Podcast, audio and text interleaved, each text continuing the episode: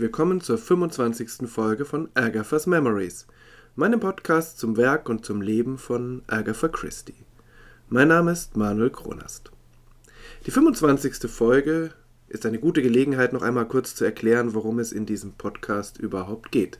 Ich bin kein Anglist, ich bin kein Literaturwissenschaftler, ich bin einfach ein Fan von Agatha Christie und habe in den letzten Jahren begonnen, die Romane und vor allem auch die Kurzgeschichten wieder neu zu entdecken und hatte dann die Idee zu diesem Podcast. Und so ist das Thema dieses Podcasts die Werke der englischen Schriftstellerin Agatha Christie genauer die Romane und Kurzgeschichten, die sie unter ihrem eigenen Namen veröffentlicht hat, und die Romane, die sie veröffentlicht hat unter ihrem Pseudonym Mary Westmacott. Dazu kommen dann noch zwei autobiografische Werke. Weil ihr Schreiben natürlich nicht ganz losgelöst von ihrem Leben zu sehen ist, gibt es dazwischen immer mal wieder die eine oder andere biografische Folge. Also ganz am Anfang eine biografische Folge zu ihrer Kindheit, zu ihrer Jugend, zu ihrem jungen Erwachsenenalter und dann dazwischen Jahresfolgen wie 1922 oder 1924. Seit der 16. Folge bin ich dazu übergegangen, auch Kurzgeschichten nicht im Paket, also mehrere Kurzgeschichten in einer Folge zu behandeln, sondern einzeln. Die Regel ist also pro Werk mindestens eine Folge. Diese chronologische Reihenfolge lässt sich nicht immer ganz exakt durchhalten. Und es führt auch dazu, dass gerade in den Anfangsjahren wenige Romane sehr vielen Kurzgeschichten gegenüberstehen. So habe ich in 25 Folgen nur fünf Romane behandelt. Einer davon ist noch nicht einmal ein echter Roman, sondern eine verkleidete Kurzgeschichtensammlung. Genug der Vorrede, nun also wieder ein Roman und wahrscheinlich die längste Folge bisher. Aber vielleicht lässt es sich ja genießen, anhören bei einer Kanne Tee und Keksen oder was auch immer an einem verregneten Abend. The Man in the Brown Suit, der Mann im braunen Anzug, erscheint im August 1924, ein Jahr nach dem Poirot-Roman Murder on the Links. Geschrieben wurde der Roman schon 1923 und inspiriert war er ganz entscheidend von den Erlebnissen Agathas auf ihrer Weltreise 1922. Nicht nur, dass ein Teil des Romans in Rhodesia, heute Simbabwe, spielt. Dieses Land hatten Agatha und ihr Ehemann Archie damals bereist. Viele Etappen der Reise Agathas erlebt auch Anne Bedingfeld, die Heldin des Romans. Und schließlich ist eine der Hauptpersonen einem Reisebegleiter der Christies nachempfunden, Major Belcher. Über diesen ehemaligen Lehrer Archies und überhaupt über die Weltreise habe ich in Folge 7 genauer berichtet. Major Belcher war der Leiter der Delegation gewesen, die damals das Empire bereiste, und er hat Agatha gebeten, ihnen einen ihrer Romane aufzunehmen. Weil er zwar ein anstrengender, aber doch ein sehr charmanter Mensch war, hat Agatha damals seinen Wunsch erfüllt, obwohl, wie sie selber schreibt, sich die Figur dann doch relativ weit von ihrem Vorbild entfernte. Agatha, das war ihr Prinzip, schuf keine Figuren nach dem wahren Leben, das engte sie zu sehr ein. Es gab immer wieder reale Personen, also Menschen, die sie im Café oder auf der Straße sah, die ihr Impulse und Anregungen gaben, etwa durch ihr Aussehen oder bestimmte Sätze oder die Art zu sprechen, und darauf baute ihre Kreativität dann auf, und es war ihr völlig egal, ob die Personen, die am Ende rauskamen, den Personen entsprachen, ähm, die den Impuls am Anfang gegeben hatten. An dieser Stelle in diesem Roman macht sie, wie gesagt, eine Ausnahme, denn auch wenn die Romanfigur sich von dem ursprünglichen Major Belcher entfernt, dürfte er sich doch wiedererkannt haben. Ihm ist der Roman dann übrigens auch gewidmet. The Man in the Brown Suit ist kein Poirot. Er ist überhaupt kein Detektivroman. Er ist eine wilde Mischung aus Kriminalroman, Spionageroman, Thriller, Abenteuergeschichte und sogar ein wenig ein Entwicklungsroman. Eine Liebesgeschichte kommt dann noch dazu. Er erzählt von einer jungen Frau, die zu sich selbst und ihren Platz in der Welt findet. Das alles ist mit mehr als einem Augenzwinkern geschrieben, mit sehr viel Humor und großer Formulierungskunst, spannend und mit überraschenden Wendungen. Ich habe es auch zum zweiten Mal mit äußerstem Vergnügen gelesen und kann mir gut vorstellen, es nochmal zu lesen. Ich habe keine Ahnung, warum der Mann im braunen Anzug in Deutschland im Moment nicht im Druck ist. Auch der Atlantik Verlag, der nun wirklich viele Werke von Agatha neu aufgelegt hat, hat bis jetzt dem Mann im braunen Anzug übersehen. Vielleicht liegt es daran, dass sich der Roman so schwer zuordnen lässt. Vielleicht daran, dass er trotz allem ein Kind seiner Zeit ist. Vielleicht ist es auch einfach Zufall. Und der Atlantik Verlag ist ja fleißig dabei. Es gibt fast jeden Monat einen neuen Roman Agatha Christie's oder eine Kurzgeschichtensammlung auf Deutsch. Also es ist wahrscheinlich nur eine Frage der Zeit, bis dann auch der Mann im braunen Anzug wieder entdeckt wird. Bis dahin, die englische Sprache des Romans liest sich gut und es gibt von HarperCollins auch eine empfehlenswerte ungekürzte Lesung von Emilia Fox. Nun aber zum Roman. Er beginnt mit einem Prolog, der in Paris spielt. Ein Gespräch in einer Theatergarderobe zwischen der russischen Tänzerin Nadina und dem russischen Grafen Sergius Pawlowitsch. Es stellt sich schnell heraus, dass beide keineswegs Russen sind, sondern ein Engländer und eine Südafrikanerin und dass sie im Spionage- und kriminellen Milieu zu Hause sind. Beide sind sie Mitglieder der Organisation des sogenannten Colonel, eines Meisterverbrechers, der in den unterschiedlichsten kriminellen Milieus eine beherrschende Stellung einnimmt. Er plant offensichtlich, sich mit seinem erworbenen immensen Reichtum zur Ruhe zu setzen und seine Mitarbeitenden, also auch Nadina und den falschen Grafen, sich selbst zu überlassen, sie fürstlich abzufinden, aber sie sozusagen dann den polizeilichen Ermittlungsbehörden zum Fraß vorzuwerfen. Die beiden wollen das verständlicherweise verhindern und planen eine Erpressung des Colonels, bei der Diamanten eine Rolle spielen sollen. Ein wenig erinnert das alles an die großen Vier, die Perrault doch eben erst besiegt hat. Siehe die Folge 16 wenn es auch hier weniger weltumspannend gedacht ist. Da ging es ja um eine super globale Verschwörung von vier Frauen und Männern, die die ganze Welt unter ihre Kontrolle bringen wollten mit einer ähm, Hightech-Waffe, mit ganz viel Geld, mit Wissenschaft, mit Know-how. Und das alles wurde dann von dem belgischen Meisterdetektiv Hercule Poirot verhindert. Der Unterschied, es ist zunächst alles hier etwas kleiner gedacht, auch wenn der Colonel durchaus über Ländergrenzen hinaus agiert. Vor allem aber ist es nicht Hercule Poirot, der alle diese Pläne und Ränke stören wird, sondern eine naive, abenteuerlustige und intelligente junge Frau aus der englischen Provinz, Anne Bedingfeld. Sie wird in Kapitel 1 vorgestellt, damals ahnt sie noch nichts von all dem, was ihr bevorsteht, auch wenn sie es sich ersehnt. Anne Bedingfeld ist nämlich eine junge Frau, die bei ihrem Vater, einem genialen, aber weltfremden Anthropologen in einem kleinen englischen Dorf aufwächst. Ihre Mutter ist bei der Geburt gestorben und so fällt die Führung des Haushalts ihr zu. Denn Mr. Bedingfeld geht in seine Arbeit auf, hat aber für sonst irgendetwas anderes überhaupt gar keinen Blick. Und seine Arbeit bringt zwar jede Menge fachlichen Ruhm, aber kein Geld ein. Anne Sie wird Ich-Erzählerin weiter Teile des Romans sein, beschreibt das so. Papa did not care for modern men. Even Neolithic man he despised as a mere herder of cattle, and he did not rise to enthusiasm until he reached the Mousterian period. Unfortunately, one cannot entirely dispense with modern men. One is forced to have some kind of truck with butchers and bakers and milkmen and greengrocers.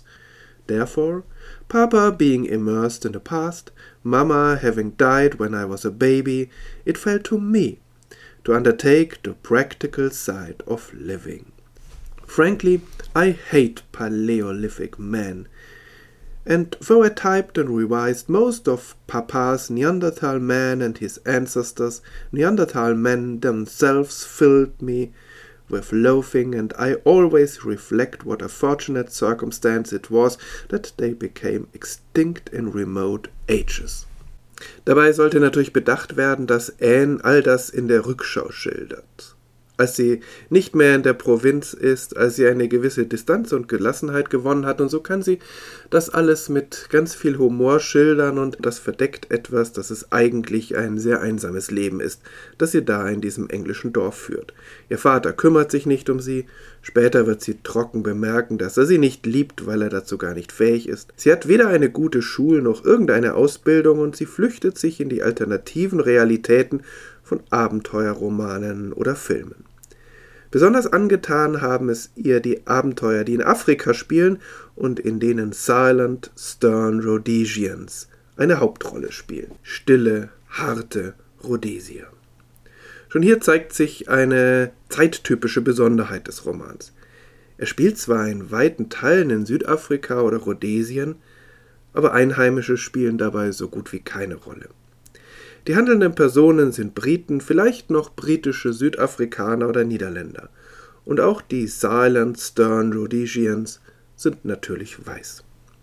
Das wirkt aus heutiger Sicht zwar sehr befremdlich, aus damaliger Sicht allerdings völlig plausibel. Auch auf ihrer Weltreise bewegten sich die Christies vor allem unter Britinnen und Briten, so ein wenig wie die Touristen, die in irgendwelche Massentouristenorte gehen und dann unter sich bleiben und überhaupt gar keine Notwendigkeit sehen, sich irgendwie mit den Einheimischen abzugeben und sie nur wahrnehmen als Kellnerinnen und Kellner, als äh, Hotelpersonal oder ähnliches. Damals war das für Agatha auch kein bisschen fragwürdig. Später auf ihren Reisen in den Orient wird sie sich häufig bewusst der Gesellschaft ihrer Landsleute entziehen, um sich wirklich auf fremde Kulturen einzulassen. 1922 ist sie ebenso wie 1924 Anne Bedingfeld noch nicht so weit. Wie gesagt, diese Sichtweise teilt sie mit der weit überwiegenden Anzahl ihrer Zeitgenossinnen und Zeitgenossen. Als ihr Vater plötzlich stirbt, ist Anne allein und fast völlig mittellos, aber andererseits auch frei. Wie sie damit umgeht und wie die Menschen ihrer Umgebung ihr helfen wollen, schildert Agatha mit klarer, zuweilen scharfer Ironie. Und dann auch wieder sehr behutsam und differenziert so wie im Fall des Dorfarztes, der ihr einen Heiratsantrag macht. Finally, the doctor called upon me, and after making various ridiculous excuses for failing to send in a proper bill, he hummed and hawed a good deal and suddenly suggested that I should marry him. I was very much astonished. The doctor was nearer forty than thirty and a round, tubby little man. He was not at all like the hero of the perils of Pamela, and even less like a stern and silent Rhodesian. I reflected a minute and then asked him why he wanted to marry me.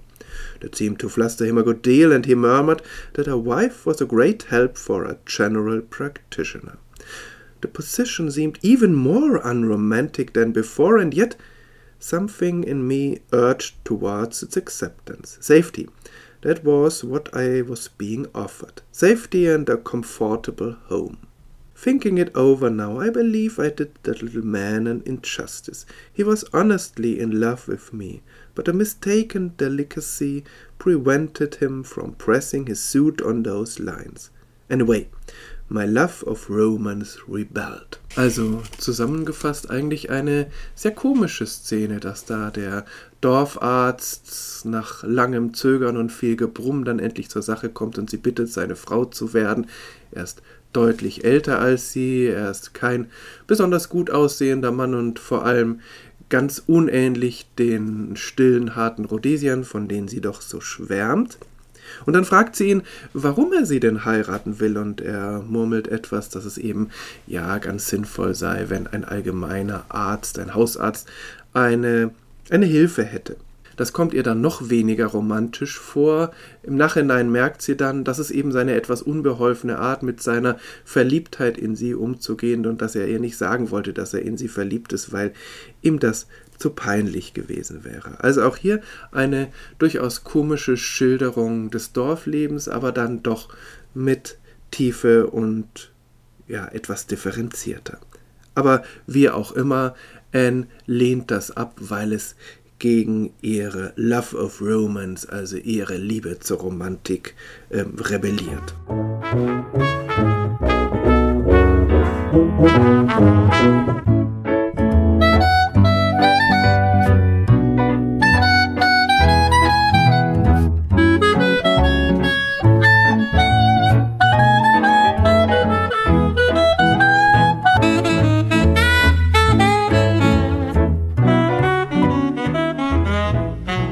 Durch die Hilfe des Rechtsanwalts ihres Vaters äh, kommt Anne nach London, wo zwei Dinge geschehen, die ihr Leben verändern werden.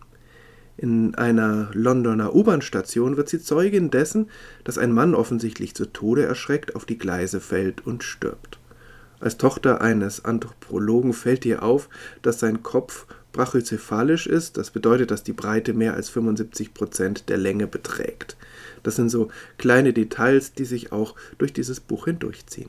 Der Arzt, der ihn kurz darauf untersucht, verhält sich so seltsam, dass er eigentlich gar kein Arzt sein kann, was aber nur Anne bemerkt. Sie findet dann dort auch einen Zettel, der dem Toten gehört haben muss, mit der Aufschrift 17.122 Kilmorden Castle. Wie damals üblich ist dieser Zettel im Roman in Faksimile abgedruckt, sodass die Leserinnen und Leser mitraten konnten. Im Verlauf des Romans werden auch mehrere Deutungen für diese Worte und Zahlen angeboten. Der Verstorbene, so liest sie später in der Zeitung, trug außerdem die Besichtigungserlaubnis eines Maklers für das Mill House bei sich.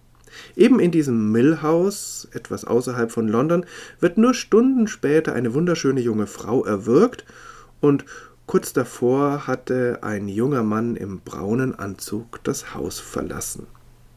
Daher kommt der Titel des Romans und das ruft eine landesweite Mörderjagd auf den Plan. On an average, about 500 people wrote daily to announce their success in the quest, and tall young men with well-tanned faces cursed the day when their tailor had persuaded them to a brown suit. Eine Zeitung ruft zur Suche nach diesem Mann im braunen Anzug auf und durchschnittlich über 500 Menschen schreiben täglich um anzukündigen, dass ihre Suche erfolgreich gewesen ist, und großgewachsene junge Männer mit braungebrannten Gesichtern verfluchten den Tag, als ihre Schneider sie dazu überredet hatten, einen braunen Anzug zu tragen. Anne beginnt nun selbst zu ermitteln. Sie beweist dabei Sturheit, Frechheit und Intelligenz.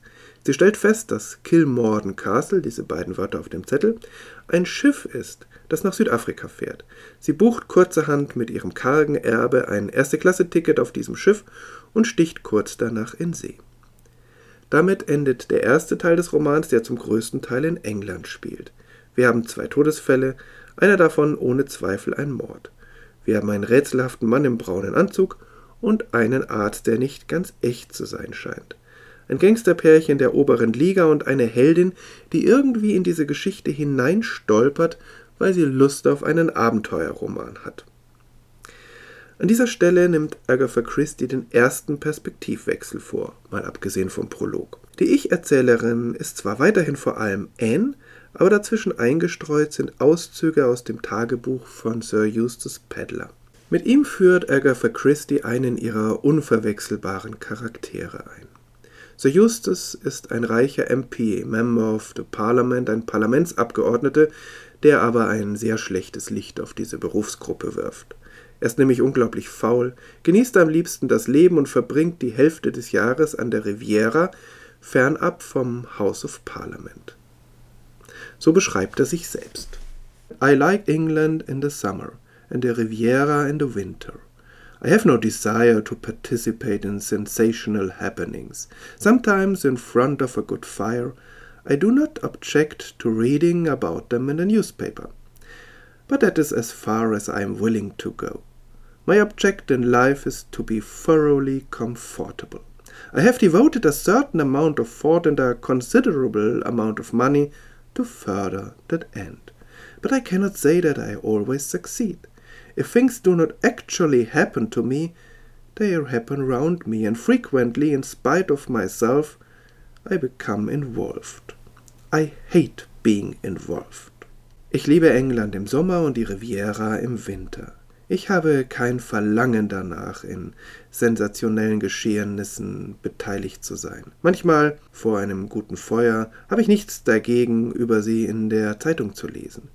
Aber das ist so weit wie ich gewillt bin zu gehen. Mein Ziel im Leben ist es, es durch und durch bequem zu haben. Ich habe einen gewissen Anteil von Gedanken und einen beträchtlichen Anteil von Geld darauf verwendet, um dieses Ziel zu erreichen. Aber ich kann nicht sagen, dass ich immer Erfolg habe. Wenn Dinge mir nicht tatsächlich passieren, dann passieren sie um mich herum und oft, trotz meiner selbst, werde ich darin verwickelt und ich hasse es, verwickelt zu werden. Dieser gemütliche, faule Mensch hat nun einen Sekretär, der das genaue Gegenteil ist, nämlich ein Ausbund von Pflichtbewusstsein und das irritiert Sir Eustace außerordentlich. I know no one who annoys me more. For a long time I have been racking my brains as how to get rid of him, but you cannot very well dismiss a secretary because he prefers work to play, likes getting up early in the morning, and has positively no vices. The only amusing thing about the fellow is his face. He has the face of a fourteenth century poisoner. The sort of man the Borgias got to do their odd jobs for them. Ich kenne niemanden, der mich mehr irritiert. Seit langer Zeit habe ich meinen, mein Gehirn durchfurcht, wie ich ihn loswerden kann. Aber man kann schlecht einen Sekretär entlassen, weil er lieber arbeitet als spielt, weil er es liebt, früh am Morgen aufzustehen und praktisch keine Laster hat. Das einzige Amüsante an diesem Kerl ist sein Gesicht.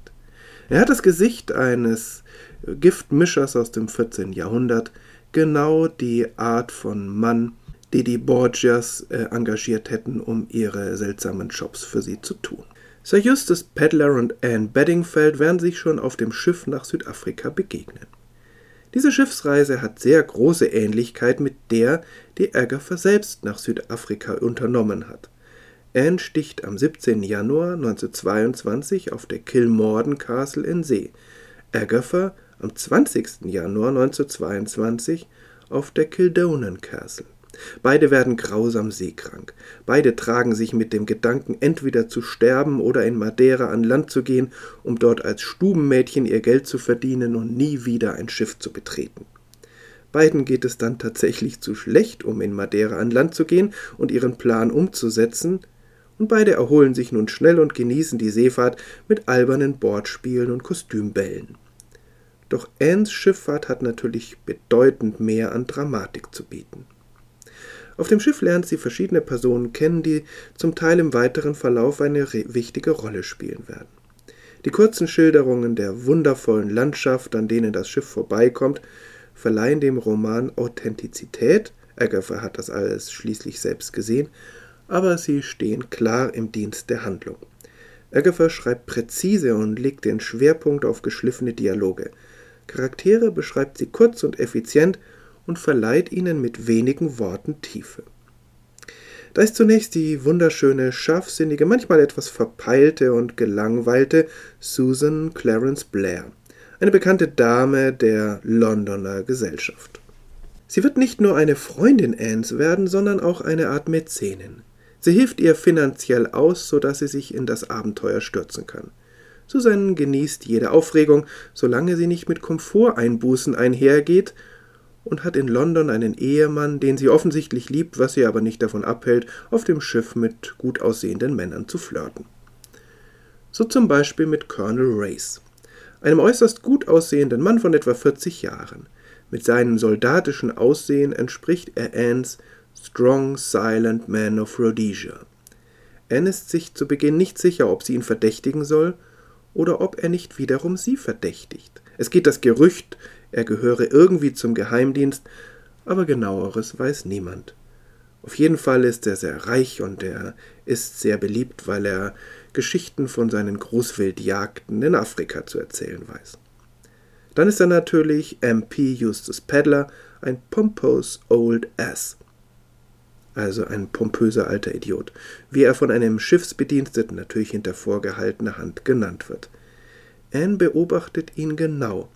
Er ist ja der Eigentümer von Mill House, wo die wunderschöne Frau erwürgt wurde. Peddler hat keine Scheu davor, sich lächerlich zu machen, so verkleidet er sich für einen Kostümball als Teddybär und die Tagebücher sind manchmal wirklich sehr komisch. Es wird aber klar, dass er ein mächtiger Mann ist. Er reist übrigens gleich mit zwei Sekretären, von denen die Schiffsgesellschaft allerdings anfangs nur einen zu Gesicht bekommt. G. Patchett eben der mit dem Gesicht eines mittelalterlichen Giftmörders, der ohne Laster und der früh aufsteht und die Arbeit mehr liebt als das Vergnügen. Patchett ist kein sympathischer Charakter, und er schleppt ein überraschendes Geheimnis mit sich herum. aber er ist eines der Beispiele dafür, wie Agatha Charaktere erschafft, deren Tiefe sich erst allmählich erschließt. Reverend Edward Chichester ist ein Geistlicher, störrisch, was er als milde tarnt. Er redet viel von seiner Missionsarbeit unter Eingeborenen. Anne kann ihn nicht leiden und führt dafür einen etwas irrationalen Grund an. He had false teeth which clicked when he ate. Many men have been hated for less. Er hatte falsche Zähne, die klackerten, wenn er aß. Viele Männer sind für weniger gehasst worden. Nach Madeira werden viele Außenkabinen frei, weil etliche Passagiere dort das Schiff verlassen haben. Wie Suzanne wechselt auch Anne in eine Außenkabine. Weil sie etwas abergläubisch ist, möchte sie aber nicht in Kabine 13 ziehen. So erobert sie gegen den Widerstand von Paget und Chichester Kabine 17.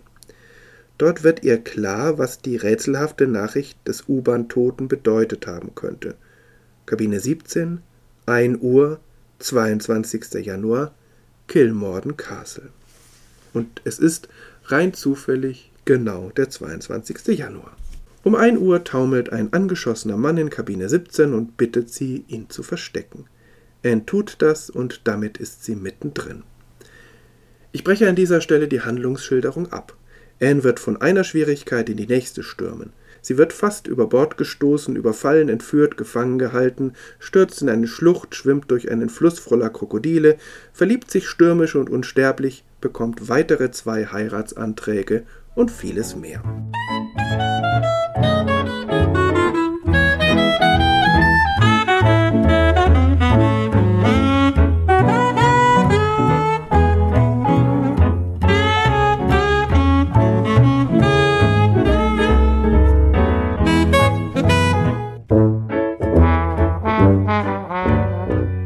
Anne ist eine ungewöhnliche Heldin. Das hält Agatha Christie in diesem Roman bis zuletzt durch. Sie nimmt dabei immer wieder Anleihen bei zeitgenössischen romantischen Abenteuerromanen. Das geht fast hin zur Parodie.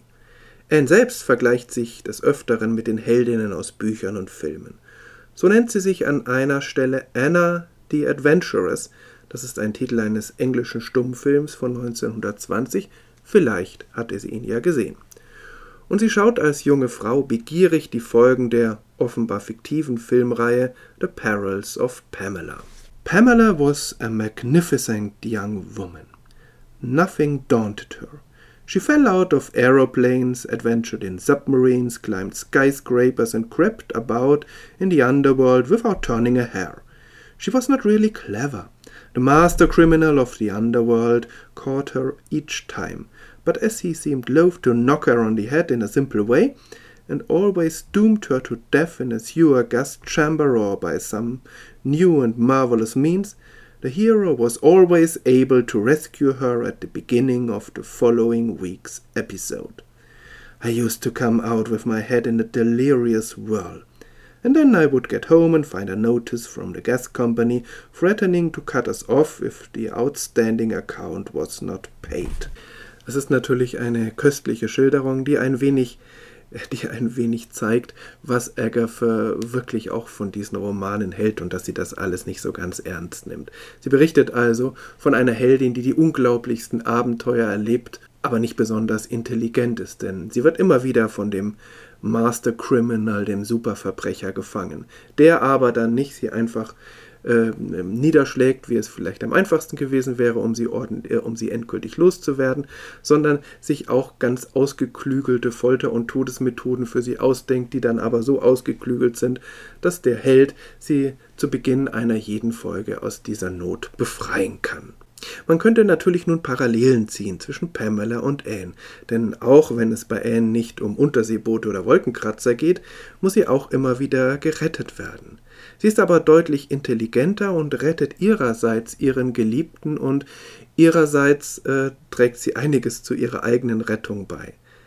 Agatha spielt mit den Klischees und Konventionen des Genres und führt sie gleichzeitig an der einen oder anderen Stelle zur äußersten Konsequenz. Dass es für sie eher ein parodistisches Spiel ist, zeigt sich schon beim Romantitel. The Man in the Brown Suit ist zwar ein völlig zutreffender Titel, sagt aber rein gar nichts über den Inhalt des Buches und die Dramatik der Handlung aus. Meines Erachtens ist es gerade deshalb bis jetzt ihr genialster Titel.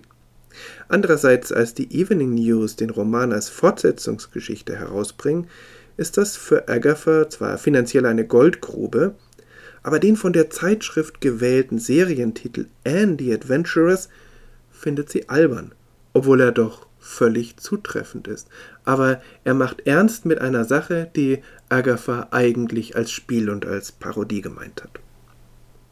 So entspricht Anne keineswegs dem Frauenbild ihrer Zeit. Das wird schon in den Anfangskapiteln klar, als die wohlmeinenden Nachbarinnen und Nachbarn versuchen, sie zu domestizieren. Sie entspricht aber auch nicht dem Frauenbild unserer Zeit. Sie geht ihren eigenen Weg, ist sozusagen ihr eigenes Frauenbild und vielleicht macht gerade das ihre Modernität aus. Trotz ihrer Selbstständigkeit sehnt sie sich nach einem starken männlichen Gegenpart, was sie gegenüber Colonel Race, ihrem Silent, Strong Rhodesian, auf ungewöhnliche Weise begründet. Papa always said that in the beginning men and women roamed the world together, equal in strength, like lions and tigers. They were nomadic, you see.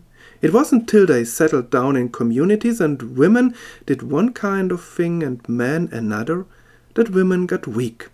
And of course, underneath, one is still the same. One feels the same, I mean, and that is why women worship physical strength in men.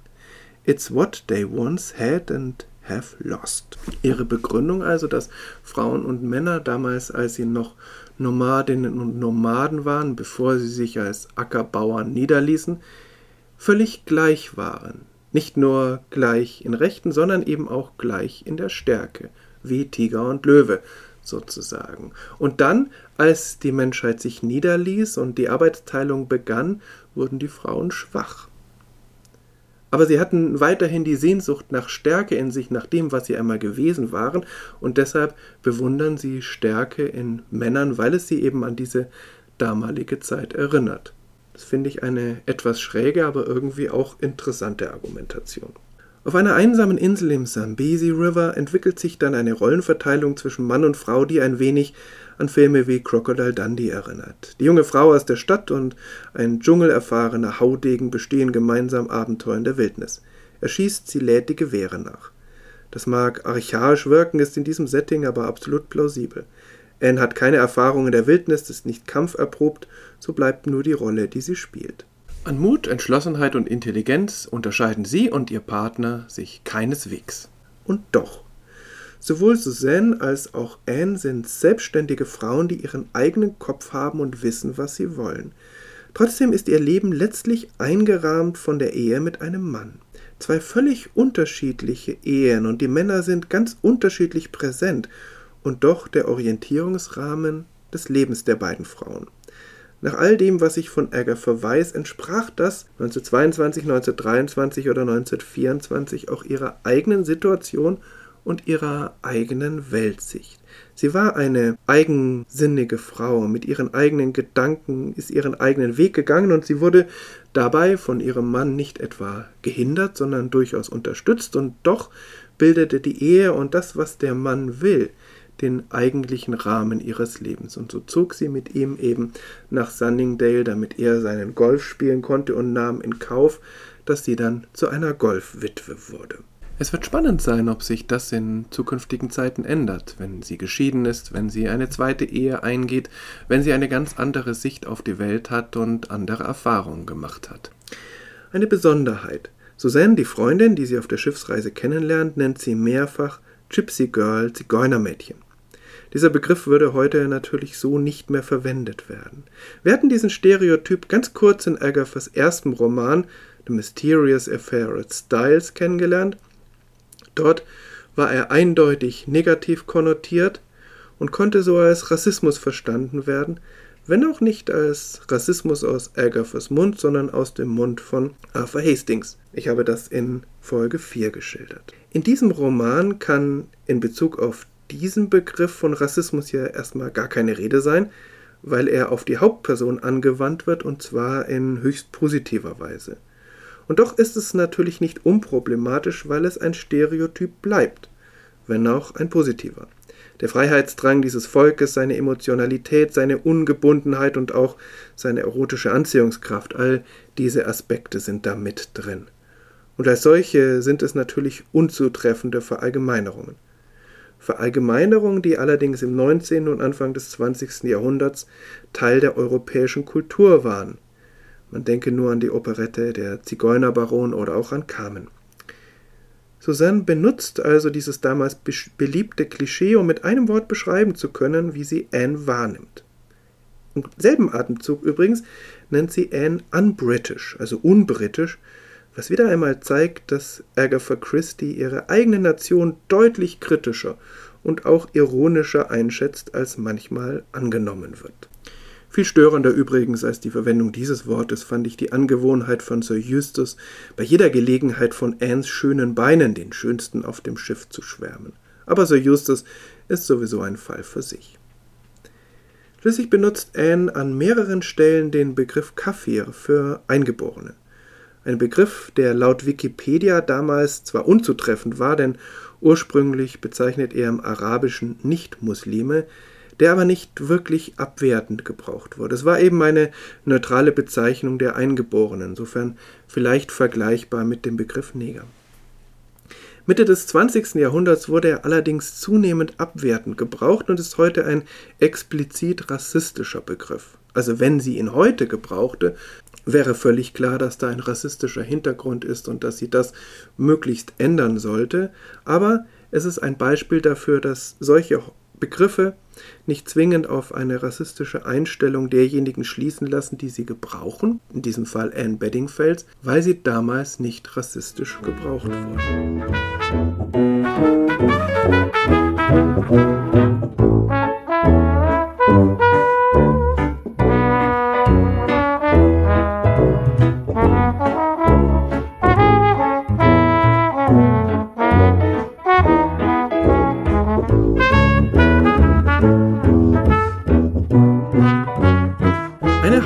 Hauptperson des Romans, die aber wie gesagt nur eine sehr dezente Rolle spielt, ist die Landschaft. Auf die Parallelität der Seereisen Annes und Agathas bin ich bereits eingegangen. Die Schönheit dieser Seereise ist der Handlung klar untergeordnet. Sogar das wird von Anne begründet, sie würde sich gerne bei den Schönheiten des Landes aufhalten, habe aber einfach keine Ahnung davon.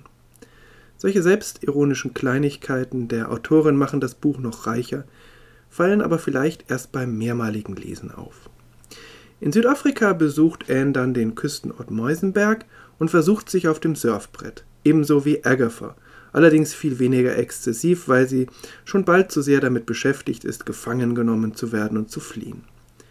Sowohl Anne als auch Agatha kaufen auf der Zugfahrt nach Rhodesien eine große Menge Holztiere von einheimischen Kindern und in beiden Fällen ist der Transport deutlich teurer als der Kauf. Noch einige Worte zu Rhodesien. Die geschichtliche Situation hatte ich ja schon in Folge 19 geschildert. Rhodesien entwickelte sich in den 20er Jahren, ohne irgendwie die einheimische Bevölkerung mit einzubeziehen, von einem Protektorat der British South Africa Company, also einer Firma, in ein Protektorat der britischen Regierung. Und zwar 1924, kurz nach Annes und Agathas Besuch. Unterschieden wurde zwischen Nordrhodesien, heute Sambia, und Südrhodesien, heute Simbabwe. Zwischen beiden Ländern fließt der Sambesi mit den Victoriafällen, wo ein wichtiger Teil von The Man in the Brown Suit spielt. Genauer, auf einer fiktiven Insel mitten im Fluss. Und dann zuletzt Johannesburg. Agatha war dort 1922 in politische Unruhen und einen Aufstand der weißen Minenarbeiter geraten, die Rand Rebellion. Sie hätte damals fast nicht nach Rhodesien weiterreisen können. Anne gerät ebenfalls in diese Unruhen, aber erst nachdem sie in Rhodesien gewesen ist. Die Auflösung des Romans ist als Ganzes nicht so überraschend wie in Agathas ausgeklügelsten Detektivromanen. Sie enthält aber eine Reihe von überraschenden Twists, für die Autorin ungewöhnlich viel Action und für die Heldin ein unerwartetes, aber schlüssiges Happy End, das noch einmal mit den Konventionen des Abenteuerromans spielt, denn so ein Happy End hätte es dort mit Sicherheit nicht gegeben.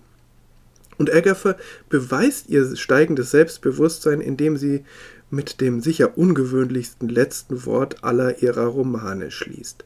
Platyselaphic, ein Fachbegriff für den flachen Schädel der Neandertaler. Das war nun eine sehr lange Folge über einen der ungewöhnlichsten Romane Agatha Christie's. Sie konnte beim Schreiben von ihrer eigenen Erfahrung zehren, das verstärkt seinen Reiz. In Anne Bedingfeld hat sie sicher einiges von sich hineingelegt, aber sie ist doch eine völlig eigenständige Figur. Ansonsten ist es ein Roman, in den sie eine Vielzahl von Themen und Motiven hineinverfrachtet, aber es gelingt ihr, dass er trotzdem unglaublich leicht und an keiner Stelle überfrachtet wirkt. Und wie gesagt, eine ganz große Rolle spielt der Humor.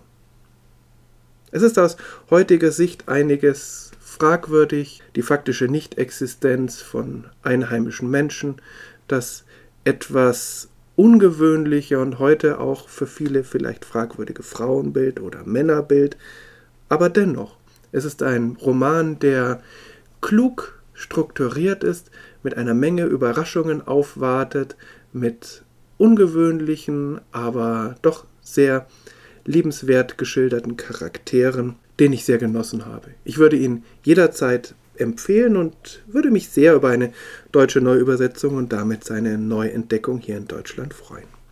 In der nächsten Folge geht es mit einer Kurzgeschichte weiter.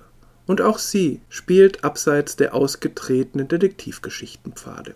Bis dahin alles Gute.